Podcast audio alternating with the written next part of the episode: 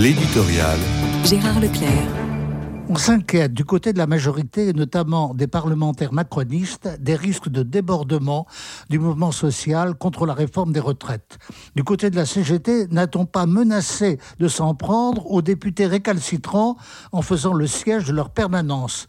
On a même été jusqu'à viser les domiciles privés. Jusqu'où peut-on aller pour une revendication légitime? Le sujet est dans l'air. On sait aussi les risques encourus dans les cortèges de rue avec la présence de minorités violentes et même de casseurs.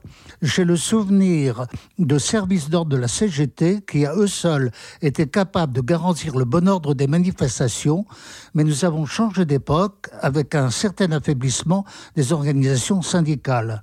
Attention cependant, la période de l'après-guerre fut marquée d'un véritable soulèvement de la rue à l'initiative du Parti communiste qui faillit mettre à genoux la quatrième République. Et il fallut l'énergie d'un ministre socialiste de l'Intérieur, Jules Mock, pour venir à bout de la menace le Parti communiste, qui représentait alors une force politique électorale considérable, était dans une phase stratégique offensive. À cette phase a succédé une autre où il se fit l'honnête défenseur des catégories populaires, se prêtant avec la CGT plus à la négociation salariale qu'à l'expression violente.